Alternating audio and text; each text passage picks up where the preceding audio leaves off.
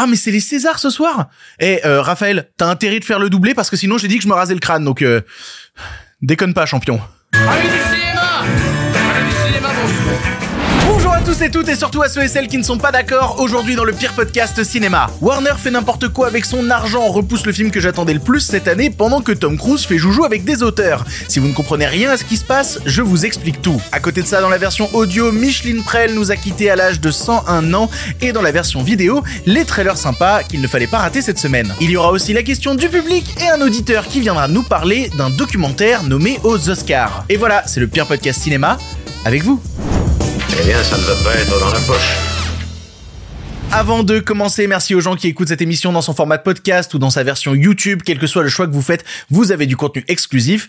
Vous connaissez l'histoire, faut s'abonner aux deux, faut s'abonner sur YouTube, au podcast. Je suis rincé. L'équipe, ouais, on en parle en intro, je suis rincé. Pour ceux que ça intéresse pas, hein, passez directement au sujet du jour, hein, allez-y, mais pour ceux qui suivent l'émission et suivent un petit peu son parcours, j'étais pas censé sortir une émission aujourd'hui en fait. J'avais annoncé sur Instagram que j'allais sortir un gros truc le 23 qui ne sortira pas le 23. En fait, ça fait un petit moment que je prépare une très très grosse vidéo pour les 10 ans de la série que j'avais créée qui s'appelle Unknown Movies. Je prépare une énorme trilogie de vidéos, une trilogie qui m'a un petit peu dépassé puisque juste la première partie de cette trilogie fait niveau écriture 53 pages, ce qui est donc estimé en durée de vidéo à un peu plus de 3 heures. C'est que la première partie. Et j'ai eu beaucoup de mal à l'écrire. Là, elle a été écrite quasiment en intégralité au cours des deux dernières semaines, en même temps que je faisais trois émissions par semaine. Et aussi, on l'a tournée. Voilà le premier visuel pour ceux qui ont la version euh, vidéo. Voilà, euh, c'est moi. Bonjour. Et en même temps, cette semaine, il a fallu gérer toutes les personnes qui ont envoyé des messages pour le bistrot d'Andrew, faire des tableaux Excel et tout. Donc voilà, je préfère être tout à fait honnête avec vous. Aujourd'hui, je suis un peu rincé. Concernant la grosse vidéo Non Movies, euh, j'annule sa date de sortie. Moi aussi, je repousse des trucs et elle sortira quand elle sera terminée, quand elle sera bien, quand j'en serai fier et que je pourrai vous dire voilà, là, il y a un gros pavé de 3 heures qui vous tombe dans la tronche. À ce moment-là, vous l'aurez. Concernant le bistrot d'Andrew, j'ai pris du retard, du coup, les mails vont être envoyés ce week-end. Et concernant l'émission que vous êtes en train d'écouter, bah, du coup, j'ai fait qu'un seul sujet principal aujourd'hui au lieu de deux, parce que, euh, parce que j'arrivais pas à écrire plus. Voilà, je suis, euh, je vais avoir besoin du week-end. Vraiment. En approche de la centième de l'émission, je suis toujours aussi content de la faire. J'essaie juste de trouver le bon équilibre entre être heureux de faire cette émission et pas me faire péter la gueule par cette émission. J'espère que vous comprenez. J'espère que vous suivez. J'espère que tous les trucs qui arrivent, parce qu'il y a encore d'autres trucs dont je vous ai même pas parlé là qui arrivent, il se passe beaucoup de choses et j'ai hâte que vous puissiez les voir. Concernant le pire podcast cinéma, ça sort tous les lundis, mercredis et vendredis à 7h du matin pour ne rien rater de l'actualité de le cinéma. Et on commence donc avec le sujet du jour. Respect et robustesse, Caius C+. Alors, les nouvelles sont bonnes? Ah, ils sont pas de la dernière marée, les nouvelles Moi, je veux du féroce actualité.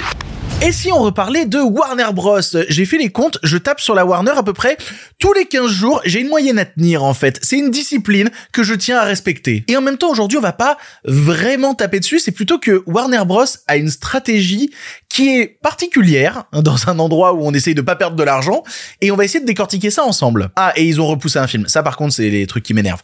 On va peut-être commencer par ça d'ailleurs, c'est le titre de l'émission. Commençons par ce fameux film qui a été repoussé. Connaissez-vous le meilleur réalisateur vivant ou du moins mon préféré qui s'appelle Ryo Bong Joon-ho? Ouais, les gens qui débarquent pour la première fois sur l'émission, euh, je suis extrêmement fan de cinéma sud-coréen. Je regarde tout ce qui sort, quasiment tout ce qui sort chaque année, même les comédies un peu bizarres et pourries, je les regarde. Et le meilleur des réalisateurs actuellement vivants en Corée du Sud, c'est bien évidemment Bong Joon-ho qui a un travail qui me fascine. Après le succès immense de son dernier long métrage Parasite, qui est pas son meilleur film d'ailleurs, mais ce serait un autre débat. Bref, le film a tout raflé, il a gagné la Palme d'Or, il a gagné des Oscars. Les Américains ont vu ça, ils se sont dit, eh, il est pas mal le Coréen là. Ce serait pas mal qu'il fasse des films chez nous, lui. Sachant qu'il avait déjà eu une expérience américaine avec euh, Snowpiercer, qui est super. Vous voyez, Snowpiercer, c'est génial.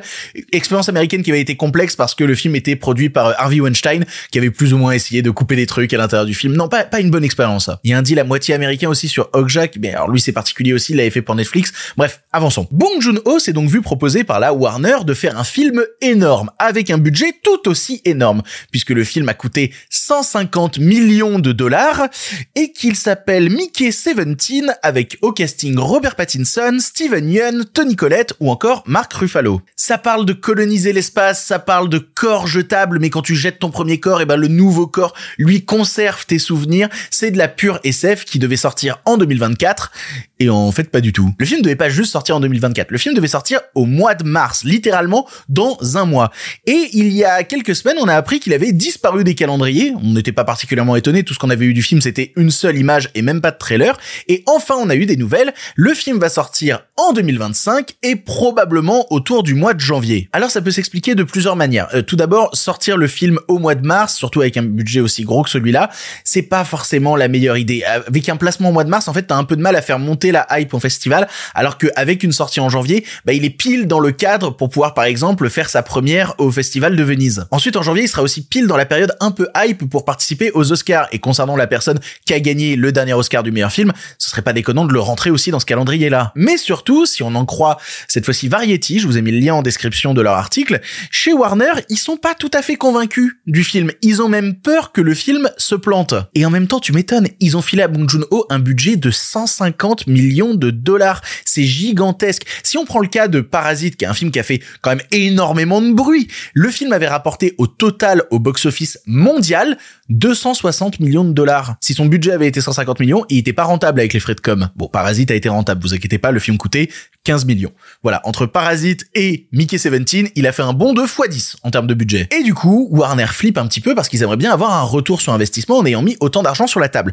Le problème, c'est qu'actuellement, Warner met beaucoup d'argent sur la table, trop d'argent sur la table. En fait, Warner cultive actuellement un truc de toujours prendre les pires décisions possibles sur les pires décisions possibles. Et c'est à la fois des décisions qui desservent le cinéma par instant, je vais pas refaire le drama des films mis sous scellés, de Coyote versus Acme dont on a parlé il y a bah, une dizaine de jours dans l'émission. Ça, voilà, prendre des films qui sont terminés, les foutre sous scellés, essayer de gratter des impôts dessus et que personne ne puisse jamais les voir. Effectivement, c'est pas une décision qu'on peut dire apporte un petit plus au monde du cinéma. Mais s'ils ont tant besoin de gratter du pognon, c'est que à côté de ça, ils sont financièrement irresponsables. Si on regarde toutes leurs décisions de production actuelle, c'est filer toujours beaucoup trop de pognon à des auteurs sans jamais être sûr d'être particulièrement rentable. Si vous suivez l'émission, vous connaissez mon point de vue sur la rentabilité au cinéma. On s'en bat un peu les couilles tant qu'on fait des bons films. Voilà, on peut dire ça comme ça. Eh, c'est pas moi le chef d'entreprise de Warner. Hein. S'ils perdent des sous, c'est pas mon problème. Par contre, s'ils perdent des sous leur permet de m'apporter un bon film, moi en tant que, que spectateur, je suis content. Genre là, le Bong Joon-ho, ils lui ont filé 150 millions de dollars. Mais c'est pas le seul. Il y a notamment le prochain film de Paul Thomas Anderson avec DiCaprio. Là aussi, ils ont complètement déconné. Le budget est à 115 millions de dollars. Et pour le coup, je suis très content que Paul Thomas Anderson, qui est un réalisateur extraordinaire, ait un tel budget gigantesque.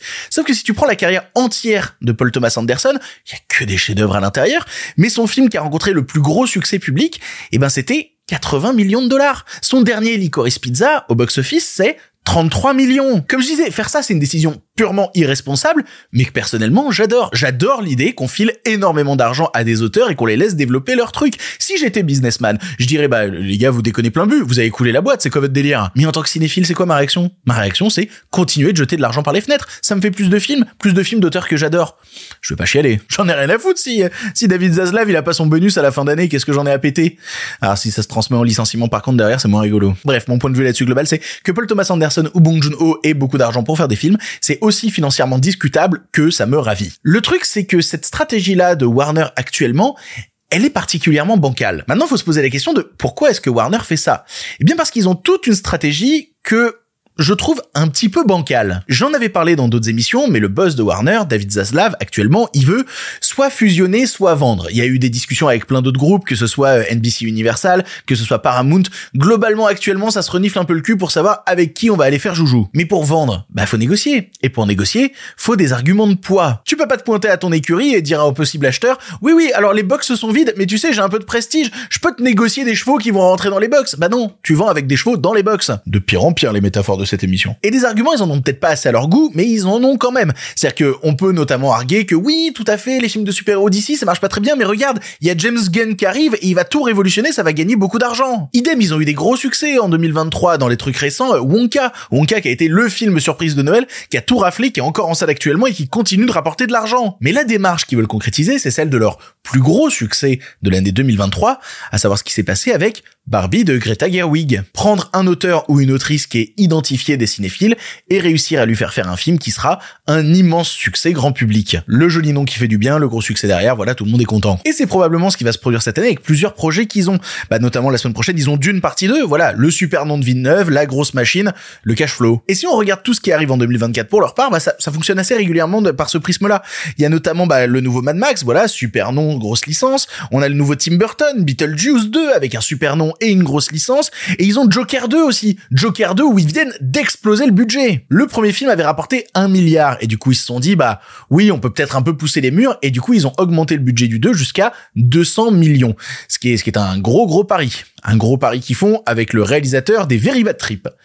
Il faut avoir une certaine forme de courage. Ils en ont plein d'autres déjà prévus des projets du genre. Hein. Ils ont le nouveau film de Ryan Coogler, euh, réalisateur de, de Creed, de Black Panther, et qui retrouve ici Michael B. Jordan dans un film de vampire dans les années 30. Voilà, j'ai pas compris non plus. Mais ça leur suffit pas. Actuellement, ils veulent sécuriser de nouveaux deals avec de nouveaux auteurs. La guerre dans laquelle ils sont actuellement, c'est une guerre avec Sony Pictures pour essayer de savoir qui réussira à choper le prochain film de Quentin Tarantino. Tarantino avait sorti son précédent film Once Upon a Time in Hollywood chez Sony. Et du coup, bah, naturellement, il irait bien chez eux. Mais Warner essaye de gratter un petit peu en mode, bah, s'il te plaît, viens chez nous plutôt. Sans compter actuellement le deal que Warner a avec Tom Cruise. Tom Cruise qui a décidé d'orienter un peu plus sa carrière vers du cinéma avec des auteurs. Il a notamment été assez vocal en off sur le fait qu'il aimerait bien faire partie du casting du prochain Tarantino. Et d'ailleurs, concernant Tom Cruise, c'est vraiment tombé littéralement 5 minutes avant que je tourne. Dans cette démarche de Tom Cruise veut rejoindre du cinéma d'auteur, eh bien Deadline nous a sorti l'info que Tom Cruise vient d'être annoncé dans le prochain film de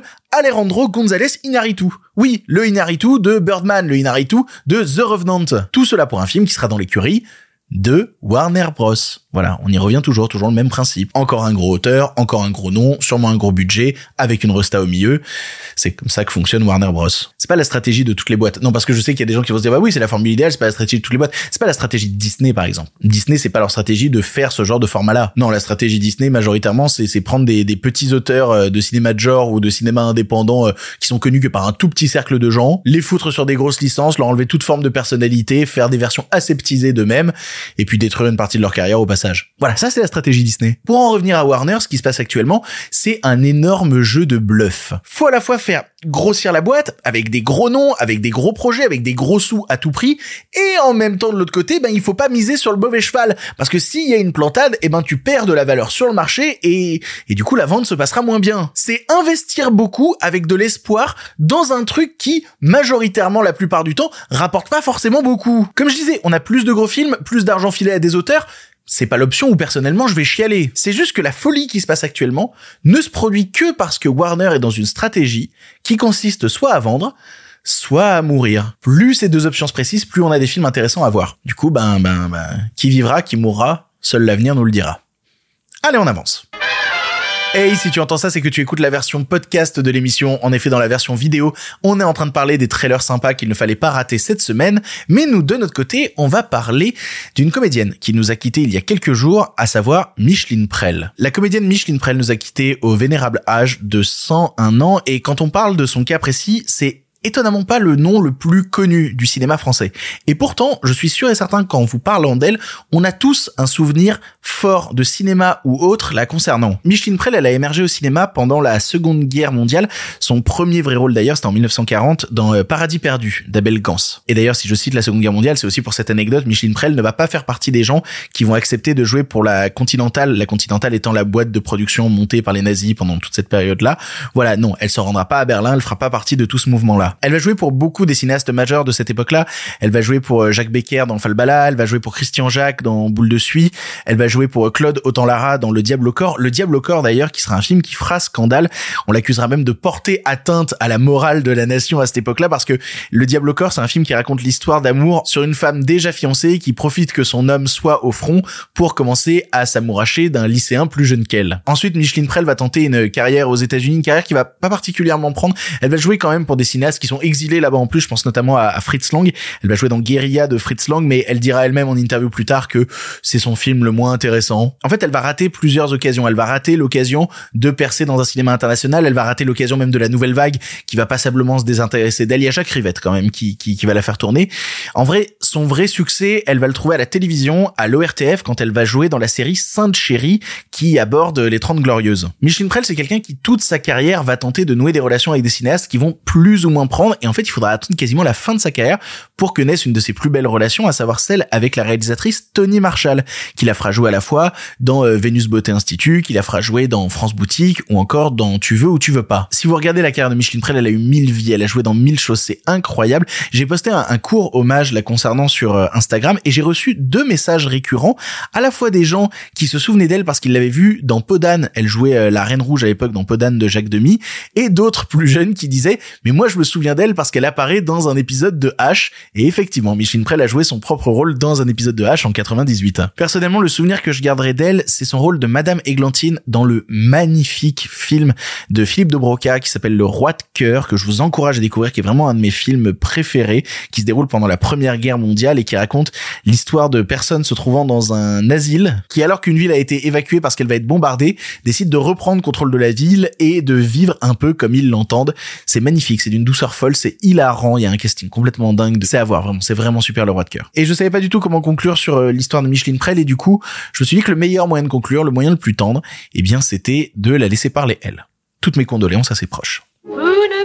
Pas savoir comme mon pauvre cœur est loin. Pourtant je l'ai dit ce soir, hier n'interdit pas demain. Le jour recommence, le printemps s'avance, tout chante, c'est encore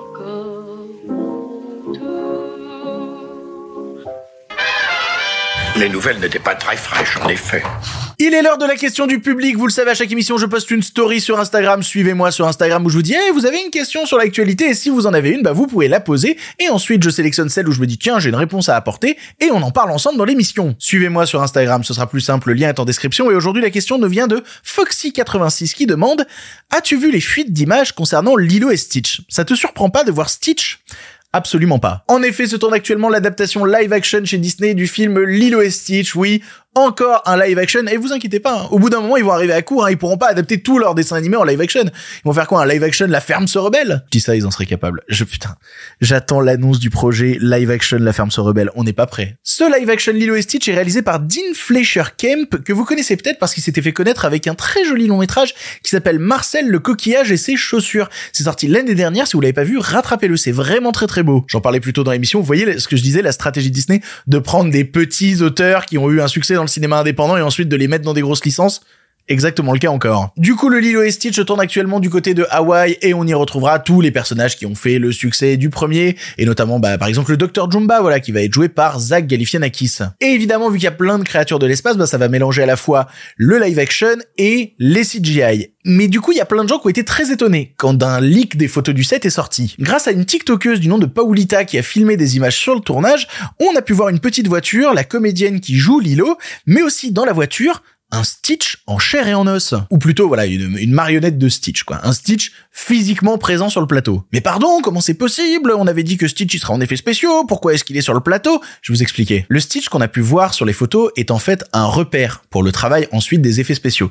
C'est un Stitch physique qui ressemble au design final qu'il aura en effets spéciaux, mais qu'on va utiliser sur le plateau pour préparer les cadres, pour savoir où est-ce qu'il sera placé physiquement dans l'action, comment la lumière, par exemple, qu'on a fait sur le plateau, réagit sur les différentes ombres de sa personne. C'est rare même qu'on garde la marionnette dans le plan. Elle sert surtout, voilà, comme je disais, de repère pour les yeux des comédiens, mais aussi de repère pour la post-production qui viendra ensuite. Donc Stitch sera en CGI, c'est certain. La seule information que nous apporte ce Stitch qu'on peut voir physiquement sur le plateau, c'est quel sera son design final dans le film. Et et bah, et bah du coup bah il ressemble à Stitch quoi.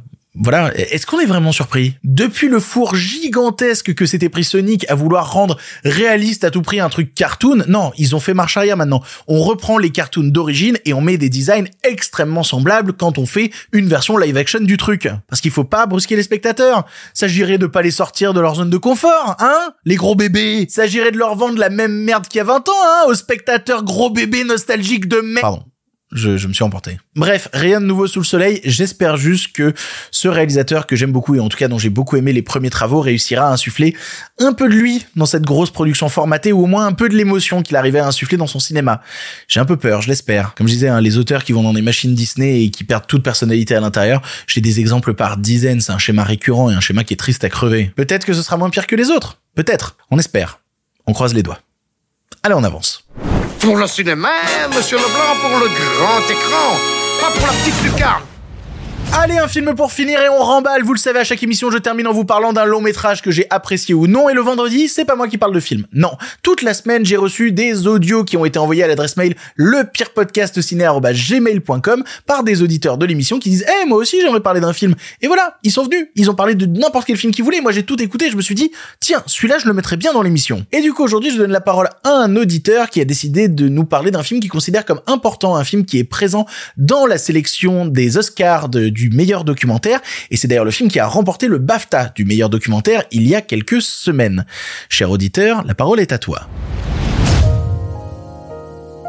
Bonjour Victor, bonjour à toutes et à tous et je voulais vous parler du documentaire euh, 20 Days in Mariupol, 20 jours à Mariupol, qui vient de rencontrer le BAFTA du meilleur documentaire et qui est en liste pour les Oscars. Donc ce sont deux journalistes ukrainiens, Mstislav Tchernov et Evgeny Malotetka, qui euh, sont envoyés dès le début de la guerre par leur agence de presse à la ville de Mariupol pour filmer, pour rapporter. Et filmer, ils vont faire, ils vont filmer euh, la guerre à hauteur d'homme, à hauteur euh, de civils, de, de, de gens normaux, qui d'habitants lambda de Mariupol. Le- début euh, un peu irréel, euh, on a l'impression presque que, que ce n'est pas si grave, que c'est encore un peu lointain, et puis on voit euh, la panique, et on voit la peur, on voit les bombardements, les premiers bombardements, et donc les deux journalistes vont suivre euh, des médecins, euh, des médecins qui, qui essayent de, de sauver le plus de, de sauver des blessés de plus en plus nombreux. Vont suivre des ambulanciers. On voit euh, la panique qui se répand à Mariupol au sein de la population. On voit, euh, on voit le bombardement d'une maternité. Alors, on voit en fait juste après, euh, ils étaient, les deux journalistes étaient à côté, donc on pu filmer euh, les survivants qui sortaient des décombres, les sauveteurs euh, qui, qui essayaient de, de, de sauver le, le maximum de, de blessés. On voit aussi ces deux journalistes euh, chercher, et c'est de plus en plus difficile au fur et à mesure que, que le siège russe se resserre. On les voit chercher la connexion téléphonique pour pouvoir envoyer leurs images, diffuser leurs images au monde, aux journaux télévisés du monde entier. Euh, c'est là qu'on qui- qu'on voit le, cette image, cet enfant qui meurt avec le médecin qui dit mais filmez, filmez, montrez ce qui se passe, montrez au monde ce qui se passe. On voit aussi la, la propagande russe qui se met en marche pour essayer de décrédibiliser les journalistes, de prétendre que ces horreurs n'existent pas, qu'elles sont bien réelles, qu'on les voit se dérouler sous nos yeux. On voit aussi les tombes qui sont creusées par, par des employés municipaux pour enterrer les, corps de plus en plus nombreux. Et on voit une séquence presque hallucinante, j'ai envie de dire, où les troupes russes arrivent. Elles, sont elles sont filmées depuis le dernier étage d'un hôpital. Deux tanks qui tirent, c'est comme au cinéma, sauf que c'est pas du cinéma. 20 Days in Mariupol, euh, c'est le film de la mise à mort d'une ville de 400 000 habitants. C'est poignant, c'est extrêmement poignant, comme euh, comme toi Victor, comme je pense à la plupart de, tes auditeurs. euh, J'aime être être choqué, être secoué, être ému, touché par un film. Bah là, on est choqué, on est secoué, on est ému. Sauf que c'est pas un film, c'est la vraie vie. C'est ainsi que se termine cette émission du pire podcast cinéma. J'espère que vous allez bien, j'espère que vous allez profiter de votre week-end. J'espère que les Césars vont bien se passer parce que parce que je tiens à ces cheveux. Faut quand même que j'aille chez le coiffeur parce que j'en ai 3 tonnes. Mais voilà, Raphaël Kénard, on compte sur toi. Profitez du week-end, sortez, amusez-vous, voyez-vous proches ou restez sur le canapé à faire les larves. C'est vous qui décidez. On se retrouve lundi pour une nouvelle émission. En attendant, c'est terminé. Si vous en voulez encore. Non mais oui, bien sûr, mais c'est fini cette histoire là Par contre, euh, la prochaine fois, avec plaisir.